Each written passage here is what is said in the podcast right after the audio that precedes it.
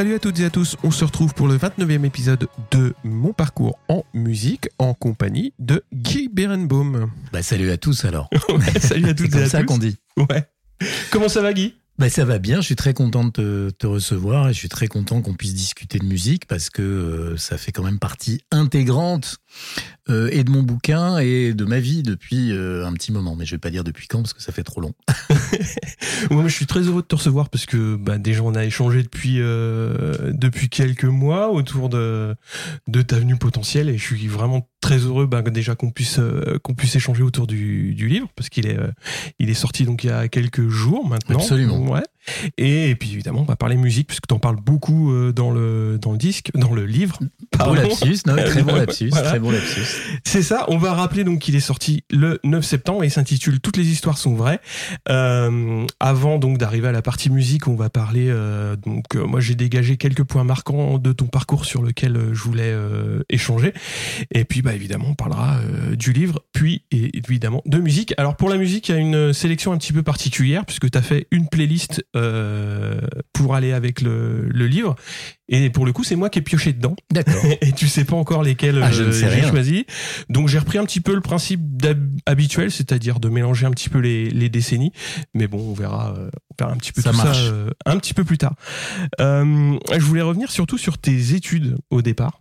Donc euh, tu vas commencer, euh, tu vas faire des études de droit, puis tu vas défendre ta thèse de doctorat de sciences politiques. Tu corriges hein, si c'est Non, non, tout si est, pas bon c'est tout à fait bon. pour devenir l'année suivante donc maître de conférence en sciences politiques à Montpellier. Ouais. Euh, pourquoi les déjà c'est quoi les sciences politiques? Alors c'est la science politique. La science- parce que les sciences politiques, c'est ce qui on- ce qu'on enseigne à Sciences Po. Mhm.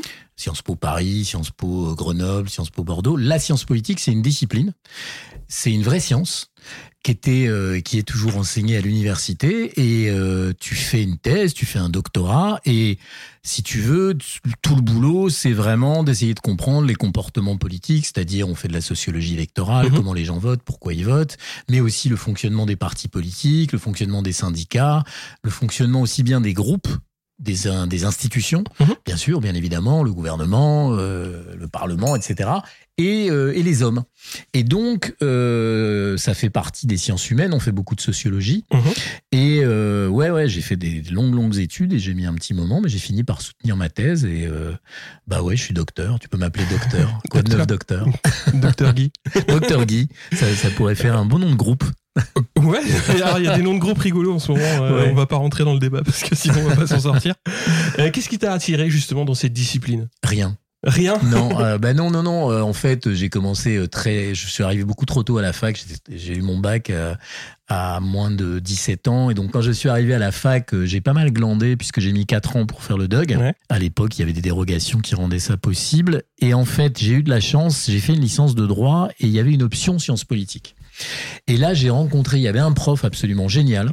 Qui, qui, qui, qui fut ensuite mon, maître et mon patron de thèse, qui est, décédé, qui s'appelle euh, Jacques, qui s'appelait Jacques Lagroix qui était un mec absolument génial. Et c'est lui, en fait, qui m'a fait m'intéresser à cette discipline, à la socio, au comportement des Mhm. gens. Et euh, je dois vraiment sincèrement dire que très probablement, j'aurais jamais fait de sciences politiques si je n'avais pas rencontré Jacques Lagroix. Donc c'est vraiment une rencontre Mhm. euh, qui fait que je suis allé dans cette direction. Il m'a soutenu, aidé, et euh, il a été jusqu'à euh, m'emmener jusqu'à la thèse, ce qui est quand même euh, assez euh, assez rare puisqu'il n'y a pas tant de gens que ça qui font des thèses et surtout une thèse de sciences politiques sans S. Sans. En 95, euh, donc tu vas être consultant euh, dans les émissions politiques de France 2. En Ouais. gros, on est à la période de la présidentielle qui verra l'élection de Chirac. Quel est ton rôle? Et quel est le rôle d'un consultant euh, Alors en fait, euh, c'était un vrai rôle. Alors j'étais à la fois euh, maître de conf à la fac à Mhm. Montpellier où j'avais été nommé, et je m'occupais en fait des émissions euh, politiques. Donc il y avait à l'époque deux émissions politiques principales. Il y avait une émission qui s'appelait La France en direct Ouais. et une autre qui s'appelait Invité spécial qui était en plein milieu du 20h. Donc c'était déjà à 20h15 parce que Mhm.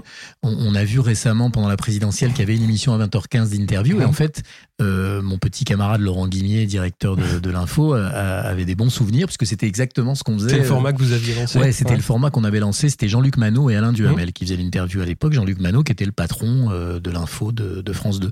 Et mon job à moi, bah, c'était de préparer les émissions avec eux, préparer les plateaux, chercher des invités. et j'ai été amené pendant cette période à vivre des événements quand même très euh, enfin historique, mhm. puisqu'il y a eu euh, la mort de Mitterrand, l'enterrement de Mitterrand, donc l'élection de, de, Chirac, puis, puis tous ces événements. Donc c'était une période euh, assez dense en ouais, C'était, c'était très très dense et le service public était assez costaud à l'époque. Donc ouais, c'est, j'ai, j'ai beaucoup aimé faire ça et surtout ce que j'aimais beaucoup, c'est que j'étais pas du tout à l'antenne, j'étais vraiment euh, derrière les derrière les caméras. C'était justement la question, c'est l'entrée dans le monde médiatique, mais derrière le rideau. Ah oui, complètement derrière le rideau, euh, de par mes, on va dire mes mes compétences. Euh.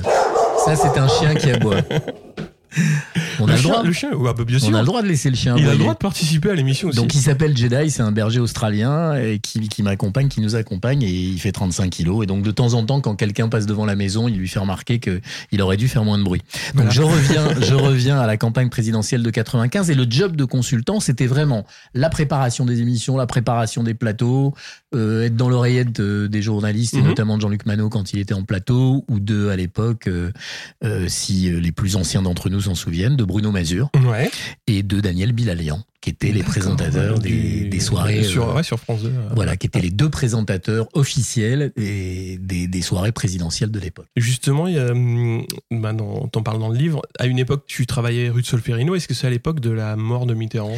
Alors non, peu, peu, de choses près. Non, plutôt? Non, c'est là, c'était en 93. C'est à l'époque de la mort de Bérégovoy. D'accord. Puisque j'étais euh, j'étais là et j'ai croisé Bérégovoy peu avant son suicide rue de Solferino. Alors j'avais été embauché pour pour diriger une revue. Mhm qui s'appelait Vendredi Idée. Alors il y avait le lebdo du PS. Alors mhm. moi, j'ai jamais été encarté dans, dans aucun parti et j'étais pas encarté au PS, mais j'étais là parce que je savais comment on montait une revue, comment on fonctionnait une revue et c'était une revue plutôt universitaire, plutôt mhm. euh, on faisait venir des intellectuels, on discutait avec eux euh, politique, du Parti socialiste, etc. Et donc non, j'ai vécu vraiment de près euh, la mort de Bérégovoy, mhm. que j'ai vraiment croisé dans les couloirs après euh, la défaite aux législatives de 1993.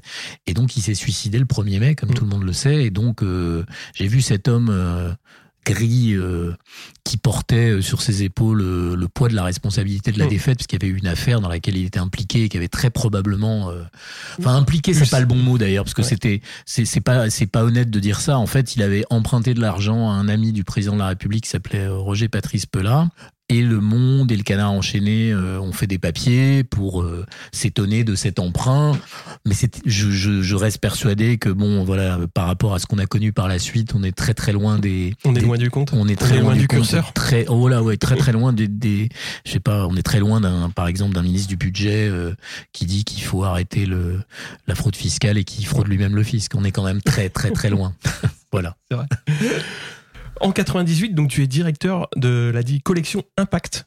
Euh, et donc tu vas accompagner des récits d'hommes et de femmes en prise avec l'actualité. Ça c'est chez les éditions de Noël. Ouais. Absolument. Il y en a deux qui m'ont particulièrement marqué euh, quand j'ai revu la, liste. Donc c'est Sept ans de solitude euh, d'Eric Alphen et aussi dans l'enfer des tournantes de Samira Bellil parce que c'est un, un livre qui avait été était très marquant ah euh, à l'époque. Tout à fait. Euh, moi, j'avais, j'avais quoi? J'avais ouais, j'avais la, petite vingtaine d'années et euh, moi, j'étais en province et pour beaucoup, les les banlieues ou les quartiers sensibles, c'était avant tout les, les caïds, mhm. mais euh, il y avait un regard quand même, je pense qu'on s'en doutait, mais... Euh, et les filles parlaient pas surtout. Voilà, les filles parlaient pas, et ce livre a été assez euh, impactant ah ben, à l'époque. Ça me fait plaisir que tu parles de, de Samira et de mm. ce livre, parce que pour, pour moi, c'est sans doute dans ma vie d'éditeur, parce que j'ai eu cette vie d'éditeur, un des livres les plus importants que j'ai mm-hmm. édité. Parce qu'on est donc au début des années 2000, on est en 2002, sauf erreur de ma part. Euh, c'est-à-dire qu'on est très très loin de tous les discours actuels sur euh, le patriarcat, ni tout. Il y a rien de tout ça. On est 20 euh, ans ou 15 ans avant qu'il se passe quelque mhm. chose, et on a ce petit bout de bonne femme qui débarque au salon du livre sur le stand de Noël. Moi, je l'ai pas vu ce jour-là, et qui donne un manuscrit. Et donc quelques jours plus tard, la personne qui avait récupéré le manuscrit vient me voir dans mon bureau. Donc je dirigeais les, les essais et documents chez De Noël et me dit voilà j'ai ça. Et donc j'ai regardé, euh, je regardais toujours très vite. Mhm. C'est c'est une habitude que j'avais et euh, je me dis mais waouh. Et donc j'ai j'ai appelé cette jeune femme qui est venue me voir. Alors c'était une première version du livre qu'elle avait écrit avec quelqu'un. On a dû euh, reprendre complètement le texte, mais c'est une rencontre très importante et malheureusement euh, Samira nous a quittés très tôt Mhm. puisqu'elle est morte quelques années euh, Elle est morte à 31 ans. Ouais, elle est, elle est c'est- morte très jeune, quelques années plus tard. Et euh, c'est un, un de mes plus grands regrets parce que je pense que Samira a joué un rôle absolument capital dans la prise de conscience de la place des, Mm. des filles dans les quartiers. D'ailleurs, à l'époque, ni pute ni soumise l'avait beaucoup euh, sollicité, peut-être Mm. trop d'ailleurs. Et euh, je pense que c'était c'était un individu, c'était une femme trop trop indépendante Mhm. pour qu'on la pour qu'on la colle à, à tel ou tel Ouais, un dispositif. à euh, quelques dispositifs Mm. que ce soit. Et je me souviens de cette époque, on était avant les réseaux sociaux, et ce qu'il faut que nos, nos éditeurs comprennent, c'est que, par exemple, la situation était tellement euh, compliquée et complexe que moi j'avais dû trouver un appartement pour cacher Samira. mhm. Et c'est un ami à moi qui l'avait logé, qui l'a logé parce que c'était dangereux. Ouais. On pouvait pas euh, dire, euh, il y avait pas de lanceur d'alerte, il y avait Mhm. pas de réseaux sociaux pour euh, prendre les gens à témoin, il y avait rien. Et le courage de cette de cette incroyable fille avec ce regard acier. Enfin bon voilà, Samira pour moi c'est quelqu'un de très important et de temps en temps quand je suis du côté du du père Lachaise, eh ben Mhm. je vais faire un petit tour, euh, lui faire un petit coucou parce que ça fait vraiment partie des gens qu'on comptait dans ma vie. Et, et justement, euh, pour revenir plus à la partie professionnelle, donc dans quelle limite euh, euh, un, un directeur de collection ou dans, dans- enfin, quelqu'un dans une maison d'édition, il, euh, il accompagne ses, ses autrices et ses auteurs dans, Ah ben, dans, dans le processus d'écriture? Tout existe. Soit euh, t'as des gens qui foutent rien, Mhm. j'ai les noms mais je les donnerai pas, et qui euh, découvrent le livre une fois qu'il est imprimé. Il y en a pas mal, mais je ne citerai pas de nom, ils se reconnaîtront. Et puis t'as euh, des barjots qui euh, accompagnent le processus du début au milieu, en passant par la fin. Moi, je fais plutôt partie de cette espèce. Mhm. Alors après, t'as autour de toi un assistant d'édition, une assistante. Enfin, t'as des gens qui t'aident.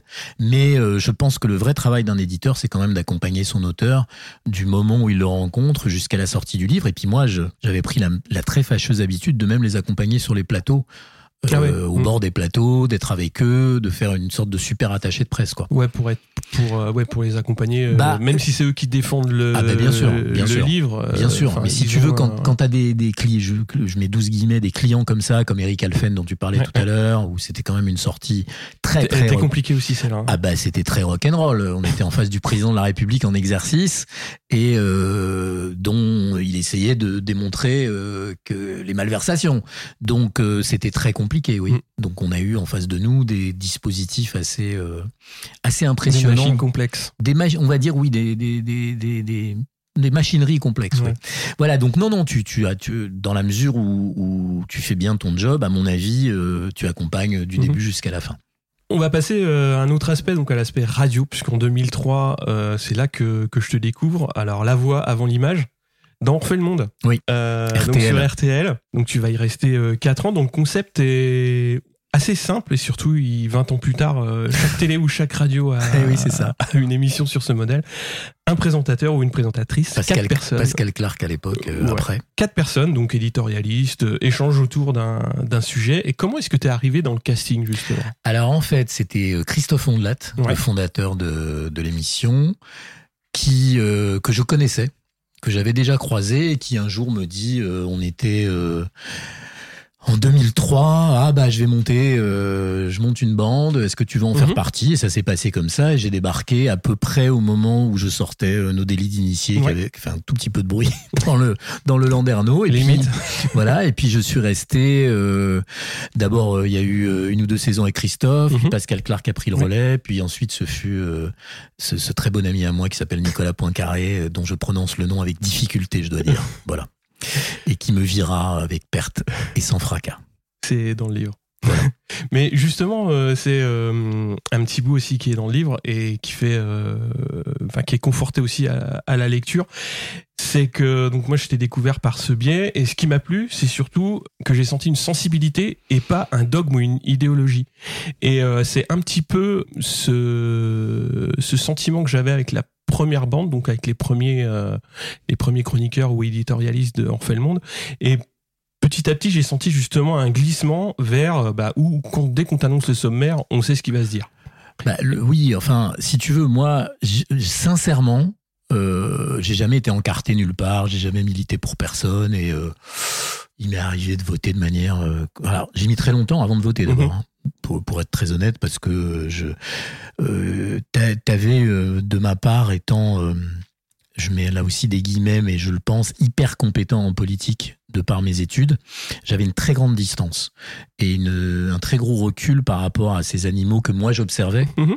J'ai quand même passé des années à observer les hommes politiques et j'avais pas du tout envie de, de soutenir les uns ou les autres. Mhm. Alors on peut juger ce comportement euh, totalement irresponsable puisque les abstentionnistes sont considérés comme irresponsables. Je fais partie de ceux qui ont gueulé d'ailleurs pour que le, le vote blanc et nul soit euh, reconnu comme tel et en vérité il l'est toujours pas parce que euh, même s'ils sont comptabilisés, ils sont pas comptabilisés du- d'une manière euh, cohérente. Ce qui serait intéressant, c'est qu'un jour on se rende compte, parce qu'on y va, qu'il y a plus de gens qui ne votent pas ou qui qui s'abstiennent ou qui votent blanc et Mhm. nul que de gens qui élisent euh, nos responsables. C'est un vrai sujet quand même. Mmh, bah, Donc on pourrait réfléchir par exemple à un quorum en disant bah si dans telle élection, dans cette élection-là, on peut on peut commencer par les élections locales par exemple. Il y a pas voilà, il n'y a pas plus de 50% de participation ou plus de 40%, je sais pas où fixer le Mhm. curseur, bah euh, on refait l'élection. Ou euh, voilà, ça compte. Voilà, j'ai toujours été sensible à ça. Donc non, il n'y avait pas d'idéologie. euh, J'avais pas d'idéologie. euh, J'essayais à l'époque un peu naïvement. Je pensais qu'on pouvait dire ce qu'on pensait, et en vérité, c'était pas vraiment le cas. Il fallait plutôt dire ce qu'il fallait penser. Et moi, j'étais Mhm. pas très à l'aise. euh, Mhm. J'ai jamais été très à l'aise avec ça, mais je l'ai quand même fait pendant des années, des années, des années, jusqu'à ce que ça me rende totalement euh, dingue, malade, parce qu'il y avait un décalage total. Dire, il y a des moments où on te pose des questions, tu sais pas. Et euh, c'est vrai que euh, t'es pas payé pour dire je ne sais pas. Et donc c'est très délicat. Tu te retrouves dans une situation où les gens qui sont de l'autre côté et qui t'écoutent, ils pensent que tu sais. Toi, tu sais pas vraiment.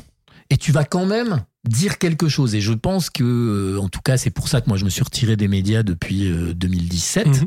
J'ai quitté euh, les plateaux, les studios, parce que j'ai donné mon avis pendant, euh, bah tu le dis, euh, ça commence en 2003. Ouais. Donc euh, j'ai fait ça pendant une- presque une quinzaine d'années euh, de manière euh, professionnelle. Et j'ai considéré que j'avais, euh, voilà, il y avait des gens plus jeunes qui avaient sans doute des choses à dire, des gens plus compétents et des gens euh, peut-être euh, plus intelligents. Ça existe. Ouais, si tu veux, rétrospectivement, le- les, les réflexions que j'avais euh, à l'époque en tant qu'auditeur, euh, moi, c'était pas nécessairement pour qu'on me donne des clés. C'était pour forcer à la réflexion. Et dans ce sens-là, euh, moi, quand on vient, euh, enfin, quand tu quand tu ouvres un sommaire et que tu Mm. sais déjà le déroulé des articles, Oui, c'est pas utile pour. Non, tu as raison. Et puis surtout, il faut pas sous-estimer le fait que chacun est dans un rôle. Et donc, Ouais, on, a- on était, on était tous dans nos rôles. Et euh, assez rapidement, ton rôle prend le pas sur, euh, sur toi. Sur, sur le reste. Et sur le reste. Mhm. Et donc, tu avais déjà le, le journaliste de gauche, le, le, le, Ah, ré- le réac. euh, Enfin, il y avait tout. Il y avait Et quasi... les réacs étaient moins réacs à l'époque. Alors, les réacs étaient. C'est-à-dire que. Ils certains étaient les mêmes. Hein. Oui. Euh, mais ils ont glissé un peu. mais ils, ils se sont vraiment là droit, droitisés largement. Mais c'est pas qu'ils étaient moins réacs, c'est qu'on pouvait pas dire ce qu'ils disaient, Mhm. ce qu'ils disent aujourd'hui. Ouais, je, c'est je, vrai. je, je pense que le, la polarité, euh, Mhm. enfin c'est- l'axe, s'est Oui. vraiment déplacé de façon euh, incroyable. Moi, j'ai écrit un texte euh, en 2000 contre Renaud Camus Mhm. en 2000 dans Le Monde. En plus, ça m'a valu des ennuis parce que euh, la maison d'édition qui publiait à l'époque Renaud Camus, quand je l'attaquais, appartenait au même groupe que celui où j'étais éditeur. C'était Gallimard, POL, on était dans la même, dans la même Même galaxie. entité, ouais. Et aujourd'hui, en 2022, la campagne électorale s'est faite sur le thème du grand remplacement, dont il est euh, le fondateur. Donc en 2000, T'as des gens, d'autres que moi d'ailleurs, je pense à Marc Wetzmann, je pense à Sylvain Bourmeau, je pense à plein de gens qui ont qui sont rentrés dans l'art euh, de, de, de Renaud Camus, mais 20 ans après, la, la campagne se fait sur Mais ce tu- thème. Ça donne le ton. hein. Bah, ça montre bien comment, euh, en fait, le, le, le débat s'est complètement déplacé et complètement, euh, complètement radicalisé. Ouais. Et je pense que c'est, euh, c'est quand même très problématique. Ouais, oui, pour le moins.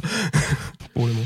La radio va conserver donc une, une grande place euh, par la suite et tu vas faire partie d'une émission qui va devenir euh, mythique, qui va durer de 2011 à 2014, des clics et des claques Tout à fait.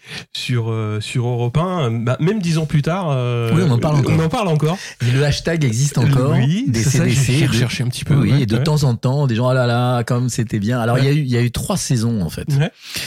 Alors la première saison euh, pour laquelle j'ai peut-être le plus d'affection, c'est celle euh, où on est la bande originelle avec Laurent Guimier Mm. euh, qui monte euh, le projet. Donc il y avait Laurent, il y avait euh, David Amicaire, ouais. euh, il y avait Agnès Léglise, il y avait Lise Pressac, il y avait Emery Doliger qui était dans la bande aussi, il y avait Nicolas Caro. Et puis il y a la deuxième saison où c'est Bérangère Bonte Mhm. qui prend l'animation, parce que Laurent était appelé à d'autres tâches. Et la troisième saison, c'est euh, Ma Pomme euh, avec David Abiker. euh, et c'est nous deux, on est en- dans un espèce de, de Un tandem, duo. de couple improbable. euh, euh, mais euh, c'est vrai que... Alors tu as dit mythique, c'est très gentil. Je sais pas si elle est mythique, mais en tout cas, elle était, euh, on va dire, très en avance. On traitait de l'actualité vue euh, vue par le prisme des réseaux sociaux, c'est-à-dire qu'on était tout au début, en fait. euh, On parle de 2011 ans. Donc Ouais. euh, autant maintenant effectivement euh, il y a beaucoup de réactions Oui. qui, qui sont À l'époque, c'est pas à le cas l'époque du c'était tout. pas du tout le cas. ouais. Non, c'était pas le cas, et ce qui ce qui nous a permis de voir euh, très en avance et de et, moi dans mes chroniques, puisque à ce moment-là je, je faisais les chroniques dans la matinale aussi sur le Mhm. même thème, de voir tous les problèmes qu'allaient se poser. Et euh, Dieu sait que des problèmes, euh, ils s'en posent avec les réseaux sociaux, et je pense que ça ça n'est pas terminé, loin de là. Mais on était très euh, voilà très en avance. C'est Mhm. vrai qu'on était très en avance et qu'on a eu la chance que la, direction d'Europe 1 de l'époque nous fasse confiance, ce qui n'arriverait plus euh, aujourd'hui. Tu crois? Ah non, je, je, je- je suis je- de- Sur, Europe ou ailleurs euh, ailleurs. Je pense que oui, oui, euh, ailleurs on Ah non, pourrait. sur Europe 1. non, non, mais Europe 1 c'est spécial. On va pas parler d'Europe 1. c'est un petit inutile. peu bougé. Après, tu vas poursuivre donc sur France Info, France Info avec Ouais. des chroniques politiques et en 2018, tu vas retrouver euh, Laurent Guimier donc à, au, au chevet euh, d'Europe 1. Voilà, je Et ne donc pas resté longtemps je fais. hein. Ouais, ouais, ouais. Donc on s'est fait virer comme des malpropres par euh, par des gens euh, dont euh, il faut même pas prononcer les noms parce que c'est ce, ce, ce serait insultant. Et voilà, on s'est fait virer comme euh, vraiment comme des comme des comme des sagouins. Mais c'est là c'est un peu le c'est un peu la vie des médias, c'est-à-dire que euh, tu as toujours des gens qui sont en place qui pensent que euh, tu es responsable, tu es coupable. Mm. Moi par exemple, j'étais ma lettre de licenciement est très drôle, je la produirai un jour, je suis responsable des mauvaises audiences. Alors, euh, c'est embêtant parce C'est que beaucoup pour un seul homme. non mais non mais c'est embêtant parce que depuis que je suis parti, les audiences se sont encore plus effondrées. Donc euh, ceux qui nous ont virés et qui sont toujours là devraient eux-mêmes se renvoyer euh, parce qu'ils sont responsables. Non mais voilà, Oui, c'est oui. débile quoi. Bon voilà, donc on va pas épiloguer là-dessus. C'était une sale période. C'est dommage parce que Europe 1 est une marque, était une marque Mm. absolument merveilleuse. Mais on dit toujours que les grandes marques ça meurt, meurt pas. C'est faux. François est devenu un site complotiste. Alors il n'y a pas mieux. Il n'y a pas mieux que François, enfin les plus grands ont écrit à. François. François est mort. Mm. Donc euh, voilà, je pense que euh, nos amis euh, vont réussir à tuer Europe 1. Je sais pas si c'était leur projet, mais en tout cas ils sont très bien partis. Alors j'ai volontairement pas parlé de tout parce que Non, non, euh, ouais. sinon il y aurait eu beaucoup. Non mais on aurait pu parler télé. on non mais le problème, le problème c'est que, que voilà, t'interviews un vieux. Donc euh, j'ai fait plein de choses. Donc non non, il faut il faut oublier des choses. Ouais. Alors, on va euh, quand même citer que tu as euh, tenu un blog au départ sur 20 minutes, puis sur le poste. Il y a Mhm. toujours eu euh, l'épicerie et tu as écrit plusieurs ouvrages, notamment en 2015, où tu publies Vous m'avez manqué, donc Histoire d'une dépression française, donc un, un ouvrage qui, qui a compté beaucoup pour certains parce qu'il a été, il a permis à certains de mettre des mots Bah, C'est-à-dire que euh, me trouvant euh, fort malade, fort euh, atteint par la dépression, je me suis dit que ça pouvait être intéressant de mettre des mots effectivement pour. euh, L'idée, c'était vraiment d'aider euh, des gens qui se trouvaient à l'époque euh, ou après euh, dans la même situation que moi. Je pense que j'ai reçu beaucoup de courriers à l'époque parce que et ça, ça m'a beaucoup touché d'avoir effectivement pu aider des gens. Mhm. Après, je sais pas si je le referais de la même façon parce que euh, j'ai découvert par la suite que l'une des principales raisons de la dépression, c'était quand même cette exposition médiatique euh, qui n'était pas faite pour moi. Alors c'est Mhm. drôle de se rendre compte euh, 15 ans après que tout ce que tu as fait pendant 15 ans t'a rendu malade, mais enfin c'est un peu ça. Et, et si tu veux, donc la démarche de publier un bouquin et de se médiatiser mhm. quand quand j'ai compris après que la médiatisation était un problème, je me suis dit, bah finalement, c'était peut-être pas une si bonne idée que ça. Mais bon, si ça a aidé des gens, c'est le principal.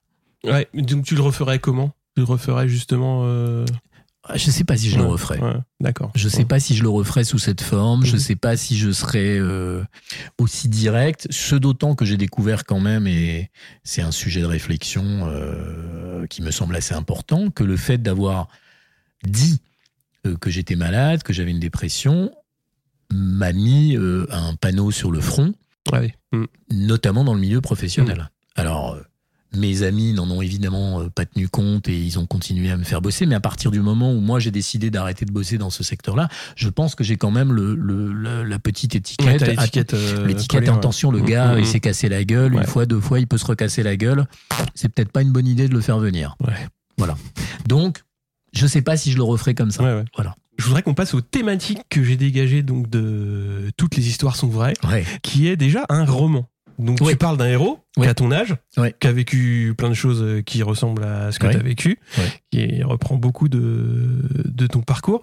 Alors c'est un point qui est intéressant parce que justement dans la forme, en, tant- en tant qu'auteur, ça te détache donc forcément du, récit. C'était le but.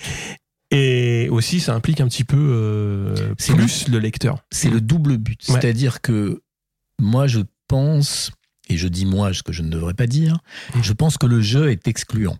Mhm. J'ai passé ma vie à dire je. Je, je, je, je pense que je. Bon, il y a un moment, euh, je me suis écœuré moi-même de ce, de ce jeu. Et parler de quelqu'un d'autre, c'est une mise à distance qui permet à la fois donc de mettre à distance et de prendre du recul sur ce qui s'est passé, et surtout d'essayer d'inclure le lecteur, Mhm. d'essayer de l'emmener, de l'embarquer et de faire en sorte qu'il se pose des questions sur son propre parcours à l'aune du parcours de la personne euh, qui, dont, dont il observe euh, l'itinéraire. Et ça, c'était vraiment un choix de départ. Et je pense que de toute façon, je n'aurais pas pu écrire ce livre à la première personne. C'était impossible. J'y serais jamais arrivé. Et ça m'a totalement débloqué pour l'écriture Mhm. de dire il. Alors, en plus, euh, s'il y a écrit roman sur la couverture, c'est parce que c'est le cas. C'est-à-dire que il y a peut-être des choses qui sont fausses dans ces histoires euh, vraies. Mais chacun se débrouille. Et oui, c'est à chacun de faire le tri. À chacun fait son tri. Ouais. Voilà. Euh, moi, je l'ai pris vraiment comme comme tu l'as dit, c'est-à-dire qu'il y a aucune histoire qui m'est arrivée, mais euh, il m'est arrivé plus d'une fois euh, d'utiliser des cabines téléphoniques pour appeler les petites copines de l'époque parce que bah je pouvais pas l'appeler de la maison. Il y a énormément de choses, même si ça m'est pas arrivé pleinement. Bah, on se raccroche à, ces détails. C'est-à-dire que c'est un livre qui joue sur la mémoire, Mm. c'est un, un livre qui joue sur les souvenirs, c'est un livre qui joue sur la nostalgie, parfois même sur la mélancolie, et qui fait que l'idée, c'est que, et c'est ce que me disent les, les lecteurs, parce que j'ai de la chance, on a, on a, on a des lecteurs, parce qu'on a mis le livre en précommande, et il y a pas mal de gens qui Mm. l'ont acheté. Et donc on a des retours de lecture, et pas des retours de journalistes qui lisent pas les livres. Donc des retours de lecteurs. Je dis pas ça pour toi. Je suis pas journaliste. voilà, donc, donc tu lis les livres. Et, et donc euh, les lecteurs, ils disent, en gros, bah, je me suis identifié. Et je me suis identifié à tel moment, à Mhm. tel passage, alors que j'ai absolument pas le même vécu que le Mhm. héros. Mais je me suis posé, comme tu le dis là, bah voilà, toi aussi, tu t'as utilisé des cabines téléphoniques comme lui, tu as utilisé euh, des euh, cassettes vidéo, tu as été au vidéoclub, enfin, des choses que on n'explique plus tellement. Et moi, ce que j'ai voulu aussi, c'est que pour toute une période qui est, on va dire, 1970, euh, 1900, c'est les années 70-80, euh, je sois aussi un peu pédagogue. Et c'est-à-dire que je prenne les gens par la main et que le héros euh, soit dans des situations où ceux qui ont vécu la période peuvent se trouver, Mhm. mais que ceux qui ne l'ont pas vécu, et je pense à mes enfants notamment, Mhm. puissent comprendre bah, qu'est-ce que c'était que une cassette vidéo. Je me souviens ici, je suis revenu à la maison ici un jour, parce qu'on enregistre euh, chez moi, on va tout Mhm. dire aux, aux- Ouais. aux auditeurs. Je suis revenu avec un, un téléphone de l'époque. Mais t'aurais vu la tronche. de téléphone mes- à cadran, Un et- téléphone à cadran avec les. Mais pourquoi il y a un écouteur, papa? Ouais. Non, mais Ah bah. donc voilà, tout ça, ça fait partie euh, de l'envie que j'ai Mhm. eue d'emmener les gens, soit parce qu'ils connaissaient, soit parce qu'ils connaissaient pas du tout. Voilà, c'était Mhm. la, la double démarche. Ouais, ouais. D'un point de vue style, moi je trouve qu'il y a euh, une sensation de variation de rythme, dans le sens où, dans le début du roman, il y a des thématiques très familiales qui sont développées, donc on a un style un petit peu plus lent, descriptif. Par contre, toute la partie professionnelle, elle est très sèche et rapide. Mhm. Euh, Est-ce que c'est une bonne grille de lecture ou pas? Oui, c'est une bonne grille de lecture, ce d'autant que en- la, la grande différence entre le début et, et la période que tu évoques, c'est que tout s'est accéléré. Donc, euh, les années 70, euh, 80, on est dans un rythme qui est un rythme totalement différent, Mhm. qui est le rythme en plus d'un ado et puis d'un garçon qui grandit. Et puis la- le, les passages sur la vie professionnelle, ça va tout va beaucoup Mhm. plus vite et tout s'est accéléré. On est euh, on est dans l'ère de l'instantanéité, du temps réel, etc. Alors que auparavant, bah, quand il fallait téléphoner, bah, il fallait trouver une cabine téléphonique. Et il fallait trouver une cabine téléphonique, il fallait avoir de la monnaie, parce que c'était même avant les cartes. Tandis que maintenant, bah, tout le monde a son machin. euh, ça, ça, Il fallait être sûr que la personne soit chez elle. et il fallait que la personne soit chez elle. Enfin bon, c'était c'était un cérémonial. c'était un cérémonial, c'était une aventure. Aujourd'hui, tout va plus vite. Donc effectivement, le rythme des années les plus récentes est plus soutenu, Ouais. forcément. Parce que tout allait plus doucement. Mhm. On avait le temps, euh, on s'ennuyait, euh, on savait pas quoi faire, on lisait euh, des bouquins. euh, donc c'est tout ça qui a changé en fait. Et justement, ce, ce, ce rythme, est-ce que c'est venu naturellement ou tu l'as accentué à la relecture, à la réécriture? C'est venu parfaitement naturellement. J'ai fait aucun effort en ce sens et on n'en a même pas discuté avec Romain Lejeune, Mhm. mon éditeur. C'est, presque incorporé quoi. Si tu Mhm. veux, c'est complètement, ça s'est fait comme ça. J'ai absolument pas Mhm. accentué ni euh, ni forcé le trait. Alors, au niveau des thèmes abordés, donc j'en ai touché quelques mots et j'ai noté notamment euh, la famille qui tient une place Mhm. euh, très importante tout au long, tout au long du récit. Mhm. Euh, on sent beaucoup déjà d'anxiété et c'est un héritage donc de, de l'histoire familiale donc du, du héros. Une, une- j'avais noté une infinie pesanteur, mais oui, c'est une pesanteur puisque sa mère, ses grands-parents euh, donc ont vécu deux ans entre l'été 42 et donc euh, l'arabe du Veldiv et la libération, donc cachés dans un débarras de, Mhm. de 6 mètres carrés. Et euh, donc forcément, ça implique euh, des, une, une protection très très Mhm. forte vis-à-vis des vis- vis-à-vis des enfants. Et moi, à la lecture, donc il y a évidemment le récit qui qui vient. Et quand on pose le livre, euh, quand on termine son, son chapitre, on pense à tout ce qui a tout ce qui va autour parce que ben dire voilà, on a vécu dans tant de mètres carrés, tant tant d'années. C'est factuel, mais euh, après coup, on se rend compte de tout ce que ça implique, c'est-à-dire Mhm. la dangerosité pour ceux qui vous cachent, Mhm. le fait de devoir manger aussi, puisque on faut rappeler qu'il y avait quand même des tickets de Ah rationnement. oui, oui, oui, il fallait, il fallait avoir de l'argent surtout. Donc il y a trois bouches à nourrir euh, Oui, oui. en plus. en plus.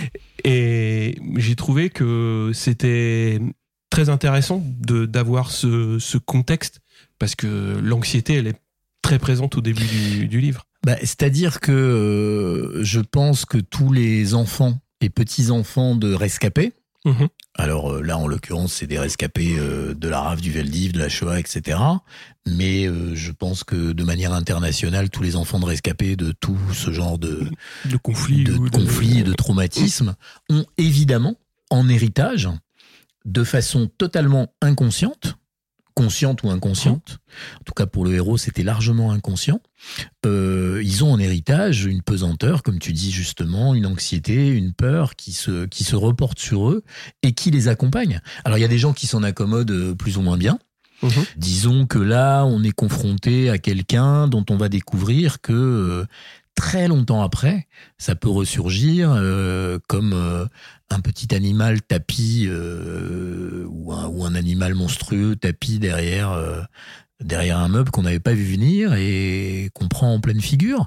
Et je je, pense sincèrement que en dépit de toutes les protections et en dépit de toute la manière dont ceux qui ont vécu le traumatisme essayent de ne pas le raconter, essayent de ne pas en parler, essayent de protéger leurs enfants ou leurs petits-enfants, évidemment que ça rejaillit et que ça ressurgit à un moment, qu'on le veuille ou non. Mhm. Et donc, bien évidemment, ce fut le cas. Il y avait quand même, euh, il y a, il y a beaucoup de beaucoup d'histoires donc sur euh, sur sur cet aspect. Euh, la plus représentative et à mon avis celle que je trouve aussi la plus tendre parce que il n'y a pas que de l'anxiété, il y a aussi beaucoup de tendresse. C'est lorsque le héros euh, sort uniquement pour aller au restaurant Mm. et finalement il poursuit la soirée un petit peu plus tard et il rentre très tard et je laisserai euh, au lecteur Oui, le, soin chute. de voilà de la chute. découvrir la chute. Mais voilà, c'est très représentatif de, Ah, de l'anxiété quoi. Je, je pense que quelqu'un qui a vécu euh, caché euh, pendant euh, deux ans et un mois et qui a eu peur tous les jours euh, qu'un officier nazi ou qu'un euh, policier français euh, grimpe les étages et euh, vienne les chercher, bien évidemment, n'en sort absolument pas indemne. Mhm. C'est impossible. Et à partir de ce moment-là, on développe ensuite des comportements, euh, oui, d'hyper, euh, d'hyper protection Hyperprotection, ouais. et d'hyper-anxiété qui rejaillissent sur tous les membres de la famille autour. Et c'est ce que vit le héros, et c'est ce que vit le père du héros, et c'est voilà, c'est c'est permanent, et c'est quelque chose qui euh, dont, dont je pense même que ça ça continue dans les générations qui suivent. hein. Je, je je suis pas certain que ça ne se ça s'atténue un petit peu. Espérons. Ouais. On verra. T'es comment avec tes filles? Moi Ça perso, ouais. Oh, moi, je, oui, je, ça va, mais je, je pense que peut-être qu'inconsci, peut-être qu'inconsciemment, j'ai transmis euh, quelque chose de cet ordre-là. C'est tout à fait possible. Il n'y a pas que les gènes, hein, il y a aussi. euh, Euh, il y a- oui, il y a, il y a les comportements, il y a, mais c'est, il est tout à fait possible, en tout cas, qu'il se passe des choses de ce genre. Oui. Ouais. Pour continuer sur une note euh, tendre, il y a quand même une courte histoire donc qui lie à la fois euh, ton chien et ta passion pour la photo. Oui. Puisque Jedi euh, t'aide à faire sortir une personne du champ. Oui. Déjà, j'ai trouvé que c'était vachement marrant de le raconter. Mhm. Et donc, t'as d'autres codes avec ton chien comme ça ou... Alors, euh, en tout cas, c'est ce, Oui. ce que dit ce livre. Le héros, ouais. Je- C'est ce que, ce que dit le héros. Moi, je ne sais pas. Je peux faire aboyer mon chien sur Mhm. commande, oui. Non, là, je vais pas le faire là parce que c'est pas la peine de d'assourdir euh, nos auditeurs. Mais je me suis, je m'en suis rendu compte complètement par hasard. En fait, c'est ça qui est amusant, c'est qu'en fait, c'est en comptant un jour euh, euh, quelques les premiers chiffres, je me suis rendu compte qu'au troisième chiffre, donc euh, trois, Ah ouais s'il y avait les les précédents, aussi, voilà, ça ça le ça, ça marchait. Ah ouais. Et le joyeux anniversaire, ça marche très bien aussi. voilà. Mais bon, euh, après, euh, les chiens, c'est très mystérieux. Ouais, ouais ils développent des comportements, Voilà, et des attachements. euh, Des attachements, des surtout des routines. C'est ça qui est très intéressant parce que ils passent au centimètre près, au même endroit. Ils font exactement les mêmes choses. Enfin, c'est des êtres euh, très attachants et très intéressants. Et comme euh, le chômage me permet d'observer mon chien de façon tout à fait, tout à fait Pointu. tout à fait pointu, Pointu et acerbe. et, et régulière. Je sais pas, surtout entre euh, donc euh, virer de virer euh, de la radio qu'on citera plus. euh, arrive le confinement. Ouais. Donc on a vécu. donc je, je vis avec avec mon chien depuis de très près depuis euh, 2020 vraiment de très très près quoi. Et donc voilà, j'observe des choses qui sont parfois qui, qui le rendent plus intelligent que pas mal d'humains que j'ai croisés. Non, je dis ça pour non, je dis ça pour rire. Non, non, non, non. Je, c'est- je blague. Mais quoi que. La photo dans tout ça Bah, j'ai Beaucoup de photos quand même. Alors moi, j'ai commencé la photo euh, à 20 ans. Donc euh, nous sommes euh, malheureux auditeurs en 1981. J'ai eu un appareil photo, un Nikon EM à l'époque, et j'ai fait pas mal de photos pendant des années. Puis après, j'ai complètement arrêté. Mais alors, c'est- je sais, Mhm. je- mais je ne sais pas pourquoi. Je peux pas dire. Je sais pas pourquoi j'ai arrêté de faire de la photo. Et puis, quand le numérique est arrivé, qu'on s'est retrouvé avec euh, Instagram, j'ai repris euh, la photo, mais à ce moment-là avec un iPhone, euh, Mhm. enfin un, un smartphone. Et puis je me suis dit, mais c'est complètement con quand même, parce que euh, ce truc n'est pas fait. En tout cas, moi, je suis le cadre, ça me rend fou. Mhm. Je suis, si tu observes les photos que qu'on peut voir, Il toujours bien travaillé. Ouais, j'aime pas qu'il y ait un truc qui sorte, Mhm. une ombre qui sort, je suis pas content. Un morceau qui manque, ça me va pas. Donc je, je sais pas pourquoi. Peut-être qu'on là aussi, il faudrait faire une psychanalyse. En tout cas, j'aime pas que ça sorte du cadre. Voilà. Moi-même étant euh, Mhm. assez euh, cadré comme garçon, et, et donc euh, j'ai repris des appareils photo. Et j'ai repris, et j'ai même j'ai même des appareils argentiques. D'accord. Donc euh, Est-ce que tu as les pellicules qui vont avec? Bah, oui, oui, si, tu, si tu te retournes et que j'ouvre le tiroir derrière, tu vas voir les pellicules qui vont avec et, et qu'on trouve encore. Alors, ça coûte cher, hein, C'est compliqué. C'est c'est cher. C'est pas compliqué, Mm. c'est cher. Voilà. Mais en même temps, le grain euh, est différent et ceux qui auront euh, la chance de lire mon livre verront euh, sur la photo de couverture. En fait, c'est une photo que j'ai prise en 1981 et donc a le grain de l'argentique et même le défaut de l'argentique puisqu'il y a un trait bleu qu'on voit qui était sur la diapo. Et un petit cil aussi. Voilà, un petit cil. Et tout ça est sur la diapo, puisque en fait, le tirage qu'on a fait avec euh, Romain Lejeune, mon éditeur et mon photographe euh, attitré qui s'appelle Olivier Finet, avec qui, euh, avec qui je travaille sur les tirages. Mhm. Olivier nous a fait un très beau tirage à partir euh, de, de la diapo. Et en fait, donc, on voit les défauts. Et je trouve que ces défauts, et même le grain et la couleur, bah, ça n'a pas grand chose à voir quand même avec euh, ce qu'on arrive à faire en numérique. hein. Ouais. Même si je fais beaucoup de photos numériques, mais j'avoue que cette photo, qu'on a offerte d'ailleurs euh, aux lecteurs euh, qui ont précommandé le Mm. bouquin, en tirage, euh, en tirage euh, numéroté et signé, euh, c'est voilà. Donc la photo, oui, ça compte, ça compte. Ouais. C'est c'est important et ça a toujours compté. Et voilà, Je- Jedi, euh, une nouvelle apparition du chien. Oui, d'ailleurs, euh, t'as sorti euh, un carnet Ouais. de photos qui s'appelle Life is a Beach. Oui. Où tu photographies les plages de Ouais. Deauville et Trouville. Absolument. Ouais. Ouais, ouais, j'ai sorti ça avec les gens de la Villa Gypsy qui Ouais. sont une euh, un, un coffee shop euh, qui est dans plusieurs endroits qu'on trouve aussi à Paris, à. Paris, à Bruxelles. euh.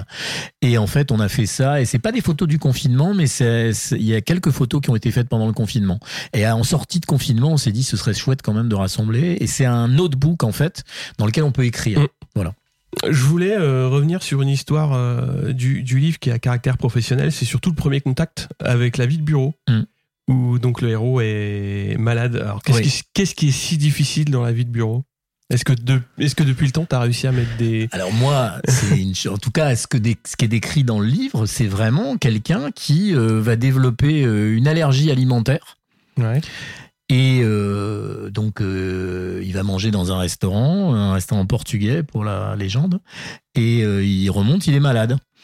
Et le truc très étonnant, c'est qu'il retourne pas dans ce restaurant portugais, mais que pendant 15 jours, il a les mêmes symptômes. Jusqu'à arrêter de bosser. Donc, on peut imaginer que le restaurant portugais n'était pas responsable. Alors, si je dois parler de moi, je suis, je suis pas du tout fait, je crois, pour euh, la vie de bureau. Vie de bureau, routine ou les non, deux ah non, Ouais. je, suis- je suis le mec le plus routinier Ah du ouais monde. Ah oui, c'est pas la routine le problème. Le problème, ça doit être euh, les heures fixes. euh, doit- le- J'ai jamais été très euh, et j'ai eu la chance de faire des jobs dans lesquels euh, c'était pas c'est pas vraiment la vie de bureau quand tu Ouais. vas animer une émission ou faire une chronique. C'est on peut pas parler de vie de bureau. On est des Ouais. privilégiés. tu, tu prépares quand même ta chronique et il faut qu'elle soit prête à. Ah non mais mais ça pour moi. quoi. Oui, oui, ça pour moi, mais euh, surtout que la dernière saison, j'avais fait cette folie de d'écrire mes papiers à, à 5 En heures du matin. Ouais. Ce qui est une folie totale. Les, les autres chroniqueurs euh, faisaient leur chronique le soir. Mhm. Moi, je la faisais à 4h30, 5h du mat. Et puis, les, pas mal d'autres chroniqueurs, notamment ceux qui faisaient à peu près le même exercice que moi, ils ont des auteurs. D'accord. Voilà. Mhm. Moi, je n'ai pas d'auteur. Jamais eu je suis, j'étais mon seul auteur. Et c'est pour ça que j'ai dû être très fatigué à un moment parce que c'est très fatigant. J'ai trouvé aussi euh, qu'il y avait un, un aspect qui était euh, très marquant, c'est-à-dire qu'il y a une histoire où euh, le héros ressent le pouvoir justement euh, d'avoir une place si importante dans les médias et d'avoir une caisse euh, de résonance, c'est-à-dire Oui. que oui, voilà, c'est vraiment une sensation Oui, de oui. pouvoir. Tout à fait. Et euh, pas tout à fait accolé, il y a quand même le revers de la médaille. Quand on croise celui ou celle sur lequel euh, on a tapé, trop fort, peut-être trop longtemps. Oui. Et là, il y a une prise de conscience justement des, des responsabilités Oui. et ça provoque une autocritique. Oui. Euh, bah, déjà de toute façon de par euh, de par l'histoire qui est racontée puisque euh, l'autre enfin le, le héros s'en rend compte mais forcément bah, on pense tous que enfin moi ça m'a impliqué dans le, dans le récit dans le sens où effectivement il y a forcément un moment où on s'est senti un petit peu pousser des ailes et on a vachardé un pote Oui. et voilà Ah mais euh, je, je pense que euh, le pouvoir médiatique rend dingue. Surtout en ces ères de surexposition euh, via les réseaux sociaux où l'ego et le narcissisme euh, sont devenus Mhm. euh, totalement dingues. Et je prends ma part, moi je l'ai vécu. Hein. Mhm. Et je l'ai vécu dans ma chair, je l'ai éprouvé, etc. Il y a des moments où tu quittes le sol. Ouais, tu quittes le sol. Et donc, euh, il m'est arrivé, comme il, comme il arrive au héros dans le livre, d'être ramené brutalement à terre. Et je pense qu'il peut rien arriver de mieux euh, que d'être ramené sur terre par des gens euh, qui te disent mais vous m'avez blessé, euh, vous vous rendez pas compte et et je crois que c'est très bien et ça a aidé, ça a facilité moi ma prise de conscience de tous les comportements incorrects Mm. que j'ai eu et que j'ai pu avoir parce que je pense que effectivement quand, on est devant un micro on a des responsabilités mais qu'on a tendance à se croire tout puissant euh, intouchable Mhm. Et euh, à avoir une espèce de sorte de, de vérité à délivrer. Et non, euh, je, je, je, je délivre pas plus la vérité, je la délivrerai pas davantage euh, que qui que ce soit. Et en tout cas, moi, pour moi, ça a été une vraie prise de conscience. Et c'est pas une autocritique euh, stalinienne euh, où on met les gens au pilori. C'est pas ça. C'est juste comprendre que bah on peut faire très mal. Surtout, euh, moi, j'ai eu la chance de d'exercer mon, mon métier euh, à très haut niveau et donc avec des euh, centaines de milliers d'auditeurs. Donc, quand tu es, par exemple, dans la matinale de France Info, euh, juste avant le journal de 8 heures, Mhm. comme je l'ai fait euh, quand Bruce Toussaint animait la matinale, ou un peu avant quand, euh, quand j'étais avec Fabienne Synthès, faut bien se rendre compte que derrière tout ça, tout ce que tu dis a des conséquences. Et puis, à l'ère des réseaux sociaux, euh, il y a d'autres conséquences. C'est-à-dire que nos glorieux aînés, qui ont pu dire très souvent, sans doute des conneries dans le micro, à part le courrier des lecteurs, il Mm. n'y avait rien. Ouais. Là, maintenant, aujourd'hui, euh, si je dis une connerie là dans, dans ce podcast, On va éviter. Je la couperai. tu, tu la couperas ou tu la couperas pas, mais on va prendre très très cher. Quasiment en temps réel, pas en temps réel Mhm. parce qu'on n'est pas en direct. Mais Ouais, quand ouais. tu dis, moi, j'étais en direct tous les jours. Mhm. J'ai fait la campagne présidentielle de 2016 euh, à l'interview politique. Donc ça veut dire euh, de 2017, euh, donc 2016-2017, euh, avec euh, Jean-Michel Apathy, Gilles Bernstein et Fabienne Synthèse. Donc on était sur France Info télé et radio. Mais tu peux pas savoir les flots de, de, de trucs en direct que tu reçois. Et je suis très impressionné par la capacité de certains de mes camarades, et je pense à Jean-Michel Apathy que j'ai appris à connaître et à aimer parce que c'est un type très étonnant. La capacité de, de je sais pas, de, de, de zénitude devant le, les torrents que tu reçois. Et il faut bien penser que avant l'existence des réseaux sociaux, nos glorieux aînés, comme je dis, ils étaient Ouais. très tranquilles. hein. Et que là, tout a changé. Et cette modification du spectre professionnel, elle touche plein de professions. Mhm. Elle touche pas seulement les médias. Oui, C'est-à-dire que maintenant, euh, aussi bien le restaurateur qui se prend un- des avis pourris euh, TripAdvisor, sur TripAdvisor, la fourchette, etc. Exact. Donc, donc, euh, les réseaux sociaux ont impacté, modifié nos vies, mais sans qu'on le comprenne, sans qu'on le, sans, sans qu'on s'en rende compte. Alors maintenant, on s'en est bien rendu compte. Et moi, dans ma prise de conscience et dans euh, le fait que j'ai arrêté euh, l'antenne euh, en décembre 2017, il y a aussi ça. C'est-à-dire que je me suis dit mais je je peux plus en fait. Je peux plus parce que je vais dire des bêtises, Mhm. c'est normal, tout le monde dit des bêtises et puis à un moment, j'ai pas envie de me j'ai pas envie d'être au pilori en permanence. euh, Donc Il y a une, une exposition Oui. où justement, tu en arrives à un point, une auto, une autocensure où tu vas être obligé de sans cesse relire tes papiers pour être sûr qu'il n'y a pas d'écart. Oui, et puis surtout, c'est que de toute façon, alors ça déjà c'est un point, Ouais. c'est assez juste, mais je vais te donner un exemple totalement différent. Un jour, je suis à la plage et euh, je vois un voilier sur des cales. Et donc euh, je discute un peu et je comprends que euh, voilà ils l'ont mis sur des cales parce qu'ils sont fait prendre par la marée. Mhm. Je poste la photo. Et t'as 15 mecs qui m'expliquent que je suis un demeuré, ils sont pas fait prendre par la marée, mais en fait, ils l'ont mis volontairement sur des cales. Qu'est-ce que tu fais Toi, t'as discuté avec les gens qui t'ont expliqué ce qu'ils ont fait. Et t'as 15, 20, 30, 40 mecs qui viennent et qui te disent, mais non, mais t'es un bouffon, quoi. T'y connais rien à la voile. Bon, voilà, donc, en fait, C'est un vaste débat. mais c'est, si tu veux, tu, tu, tu peux pas t'en sortir. Mhm. Tu, tu, tu as beau être témoin direct, Mhm. avoir discuté avec les gens, tu sais ce qui s'est passé, t'as 60 mecs qui vont te dire non, c'est pas ça qui s'est passé. Dans ces cas-là, moi je pense qu'il vaut mieux rester couché. Enfin, j'ai décidé de rester couché, voilà, c'est comme Bah, ça. de- Oui, ça rejoint, euh, ça rejoint, euh, comment dire, euh, ce que tu avais dit dans, dans une autre interview où il y a beaucoup, beaucoup de fake news qui, qui circulent et on peut pas aller. Ah Enfin, C'est très difficile d'aller contre. ah, mais ça n'est plus possible. Hmm. Moi, Ah, je, tu penses que c'est carrément plus possible? Ah, moi je crois que c'est pas possible. Mais comment on fait le tri, nous, en tant que citoyens? Alors là, on a largement débordé du conducteur, mais c'est pas grave. C'est je- une je- discussion qui est intéressante. Moi je ne sais pas comment on fait le tri. Le fact-checking est un échec total. C'est pas parce qu'on va fact-checker quelque chose qu'on va convaincre qui que ce soit que euh, c'est faux. Ça ne marche pas. Enfin, moi, je suis très admiratif de tous les petits camarades qui se sont lancés là-dedans, mais je pense qu'ils vont y laisser leur chemise et le reste. Parce que on en vient en plus à fact-checker sa propre rédaction. Ouais, bah oui. Enfin, on est dans un, on est dans une espèce de spirale euh, folle. Et pourquoi j'ai écrit un roman? Je l'écris, euh, je l'explique au début Ouais. du livre. C'est le début du livre. Je dis puisque plus personne ne croit à la vérité. Une majorité de gens, on l'a vu avec le Covid, on le voit tous les jours. On a des exemples tous les jours où tu, tu as beau, c'est mon histoire du voilier. T'as beau Mhm. dire voilà, c'est comme ça. Non, les gens ne le croient pas. Ben, ok les gars, ben moi je vais raconter des conneries. Mais toutes les histoires sont vraies. Et euh, bah, pour boucler la boucle sur le, le livre, en fait, il fonctionne. Enfin, il a fonctionné sur moi. Euh, moi, je l'ai vu vraiment comme un. Moi, je disais autocritique, mais pas, pas tout à fait ça. C'est-à-dire, on, voit quelqu'un qui, qui évolue euh, beaucoup, puisque forcément, il y a des prises de conscience sur plein de points. Et surtout, c'est un retour de miroir. C'est-à-dire, euh, en gros, on voit aussi les, les priorités du héros qui qui, je dirais pas qui glisse, mais qui évolue au fil du temps. Et quand on, là pour le coup, quand on ferme le livre, c'est-à-dire pas qu'on ferme le chapitre, la vraie question c'est quels sont les nôtres? Ah ben c'est le but.